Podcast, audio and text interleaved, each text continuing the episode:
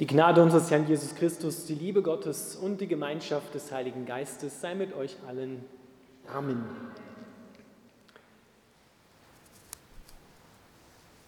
Ich freue mich, es ist ein Vorrecht heute an diesem Tag über Israel, über unsere enge Beziehung zu Israel zu predigen. Den Text, auf den ich mich beziehe, habt ihr gerade alle gehört. Wir sind heute am Tag des Judentums aufgerufen, uns einmal ganz klar zu besinnen, wie im Evangelium von der Beziehung von uns Christen zu Israel, zu unseren älteren Schwestern und Brüdern gesprochen wird. Und Paulus verwendet dabei ein sehr eindrückliches Bild.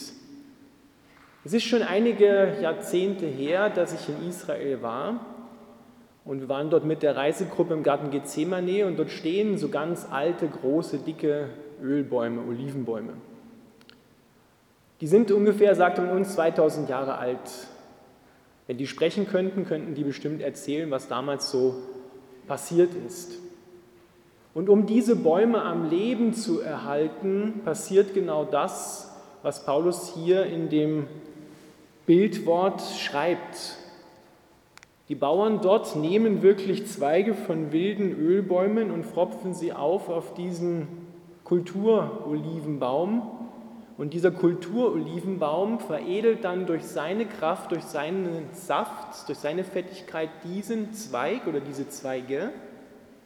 Und die fangen dann an zu treiben, bringen Früchte und geben dann ihrerseits wieder sozusagen die Fruchtbarkeit diesem alten Baum zurück, damit er auch an anderen Stellen wieder Früchte treibt.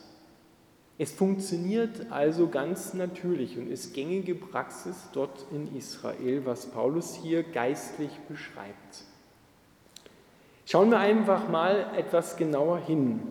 Unsere Beziehung zum edlen Ölbaum Israel ist ganz eng. Es gibt nur diesen einen edlen Ölbaum Israel, in den wir hineingefropft werden als von einem wilden Ölbaum, der keine Früchte oder wenn dann nur kleine giftige und bittere, ungenießbare Früchte gebracht hat. Was haben wir dafür getan, dass wir da hineingekommen sind? Gar nichts. Es ist rein aus Liebe geschehen, weil Gott sich dazu entschieden hat. Aber das ist ja Gottes Plan mit seinem Volk Israel und auch mit uns, uns zu beschenken mit seiner Liebe, die tief in seinem Wesen verankert ist. Und so beginnt er die Geschichte mit dem Volk Israel. Er sucht sich das Volk Israel nicht aus vielen Völkern aus, sondern er erschafft es für sich, dieses Volk Israel, beginnend mit einer Familie, mit einem Mann, mit Abraham und sagt zu ihm, ich will dich segnen und du sollst ein Segen sein. Und durch dich sollen gesegnet werden alle Geschlechter. Alle Nationen, die ganze Welt soll durch dich gesegnet werden. Wozu ist also Israel da? Um der Welt, um allen Nationen Segen zu bringen. Und Segen hat auch ganz tief etwas mit Frieden zu tun. Wenn wir in die aktuelle Konfliktsituation im Nahen Osten hineinschauen, würden viele sagen, Israel bringt uns Frieden, Ivo. Das Gegenteil scheint der Fall zu sein. Aber Gottes Gaben und Berufung gereuen ihn nicht. Er hält daran fest und beruft Israel zu seinem Zeugen in der Welt. Zum Zeugen, dass Gott ist, dass er einer ist und dass er die Welt segnen will durch Israel und mit dem, was aus und durch Israel kommt und geschieht. Und Gott lässt sich seinen Zeugen nicht kaputt machen von keinem Menschen und von keinen Mächten dieser Welt, dieses Universums. Gott hält an seinem Bund mit Israel fest, den er schließt mit Abraham und dann auch immer wieder mit den Nachkommenden. Und er verheißt ihnen dann einen neuen Bund, wo er selber in ihnen, nicht nur bei ihnen, sondern in ihnen Wohnung nehmen wird. Und ganz hell und ganz klar sehen wir die Erfüllung des neuen Bundes und aller Verheißungen Israels in Jesus Christus, der ja aus Israel kommt, der nach Israel gekommen ist, dort geboren worden ist und als Jude gelebt hat und dort auch gestorben ist und auferstanden ist. Da sehen wir ganz klar, dass Gott die Nationen mit Israel, mit Jesus Christus gesegnet hat. Aber diese Geschichte hat begonnen, aber ist noch nicht zu Ende. Sie geht weiter. Denn dieser Jesus wird am Ende, schon einmal jetzt gesagt, wir kommen dazu noch, wird er wiederkommen und wird das, was begonnen hat mit ihm, für alle Nationen vollenden. So soll Israel zum Segen werden für alle. Und Gott wollte, dass wir an diesem Segen, an diesem Bund, an diesen Verheißungen Anteil bekommen. Und so hat er uns von diesem wilden Ölbaum, Gott sei Dank, abgehauen und befreit und eingepfropft in den edlen Ölbaum Israel. Und jetzt bekommen wir sozusagen von den Verheißungen Israels den Segen, die Kraft und empfangen sozusagen durch Israel Gott. Und ganz wesentlich haben wir das in der Bibel.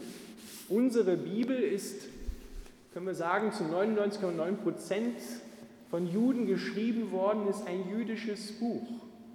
Ohne dieses Buch, ohne dieses Wort über die Offenbarung Gottes in Jesus Christus wären wir gar nichts. Es ist reine Gnade, dass wir da hineingekommen sind und wir haben Anteil an den Segen und an den Verheißungen, die zuerst immer Israel gelten und dann auch uns. Denn Gottes Ziel ist es, dass er aus beiden, aus Israel und den Nationen, eins macht. Er möchte den neuen Menschen schaffen aus Juden und aus denen, die an seinen Sohn Jesus Christus glauben. Und wie Paulus uns das darstellt in unserem Text aus Römer 11, entscheidet sich sowohl der Weg Israels als auch unser Weg am Glauben oder am Unglauben in Bezug auf Jesus Christus. Denn Paulus ist ganz klar in seinen Worten, für ihn ist Jesus der Messias Israels und der Messias der Welt, für die nichtjüdischen Nationen. Und er sehnt sich danach, dass sein eigenes Volk diesen Jesus erkennt und annimmt. Und er ruft uns auf, dass wir uns unsere Liebe, die wir empfangen haben durch das Wort Gottes, durch Israel dazu gebrauchen, um dieses Volk im positiven Sinne anzureizen, dass auch sie ihren Messias erkennen können und erkennen wollen. Doch dazu sagt Paulus, wurden zur Zeit, als Jesus auf der Erde war und um und vor und nach dieser Zeit kurz, wurden einige Ölzweige aus dem Volk Israel aus dem edlen Ölbaum herausgebrochen, um ihres Unglaubens willen. Und es wurde ihnen ein Geist des Tiefschlafs, so wörtlich, gegeben, dass sie ihn auch nicht erkennen können. Und das wurde zum Segen für die Welt. Das wurde zum Segen für uns. Dadurch sind wir in den edlen Ölbaum hineingekommen. Doch jetzt spricht Paulus eine ganz klare Warnung aus und sagt, rühme dich nicht, denn die Wurzel trägt dich und nicht du die Wurzel. Du bist eingefropft und die Wurzel ist immer noch da. Der Baum Israel wurde nicht abgehauen, sondern es wurden nur ein paar Zweige abgebrochen. Und dann sagt er ganz klar, Gott kann und da steht im Griechischen ein Wort, das heißt eigentlich, wenn man es frei übersetzt, Gott hat die Macht, diese Zweige wieder zu nehmen und einzufropfen in ihren natürlichen Baum, wo sie hingehören. Dann hören wir im Alten Testament, dass durch den Propheten Jeremia und Hesekiel verheißen wird, dass das Volk Israel, nachdem es zerstreut worden ist in die ganze Welt, es wieder gesammelt wird und zurückkommt in das Land, das Gott ihnen ursprünglich gegeben hat, nach Israel, da wo es heute ist. Und nach 1800 Jahren, 1948, dann erfüllt sich vor unseren Augen diese biblische Prophetie, dass Gott vom Norden, vom Süden, vom Westen und vom Osten sein Volk sammelt und es wieder hineinpflanzt in dieses Land. Und seit den 1960er Jahren dürfen wir erleben, dass immer mehr Juden auch zum Glauben an Jesus Christus kommen. So wie es begonnen hat, die ersten Jünger waren messianische Juden, die an Jesus geglaubt haben, so gibt es seit den 1960er Jahren im vermehrten Maße wieder in Israel und weltweit zunehmend messianische Juden.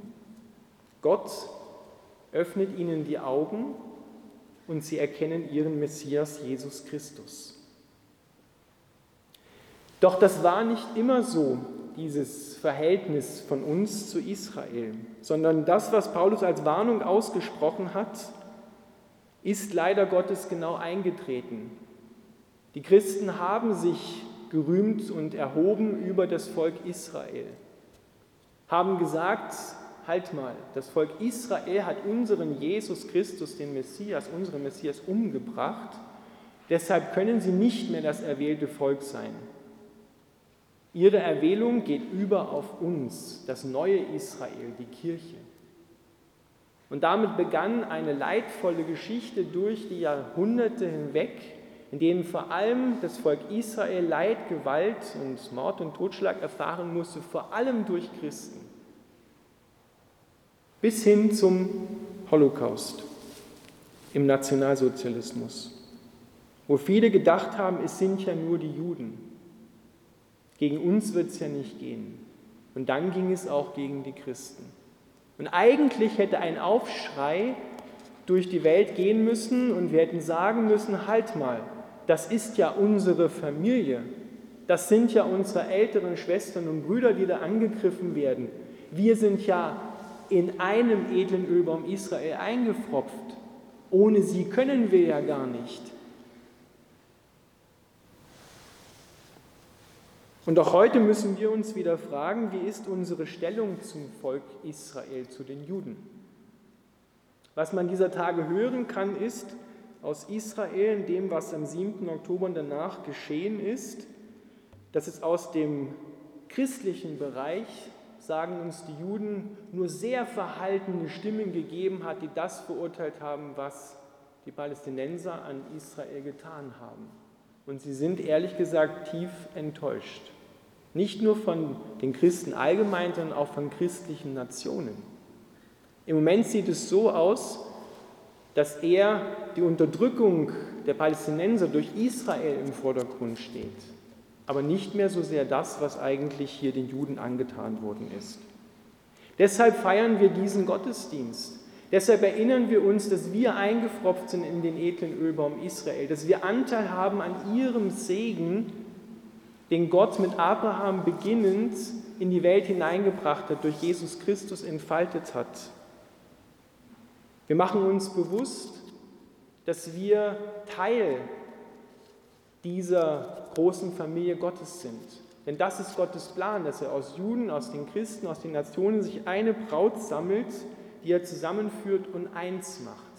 Er hat den Zaun der Trennung, wie Paulus es im Epheserbrief am Anfang sagt, weggenommen dass wir miteinander versöhnt Gott in dieser Welt widerspiegeln und andere an uns gemeinsam sehen können, dass Gott gut ist und dass er für Vergebung, für Versöhnung da ist und dass er treu ist.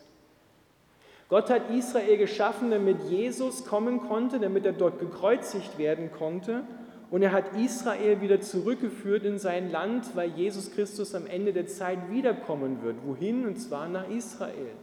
Deshalb sind die Juden auch wieder zurück in ihrem Land, weil die Geschichte hat noch ein großes Kapitel.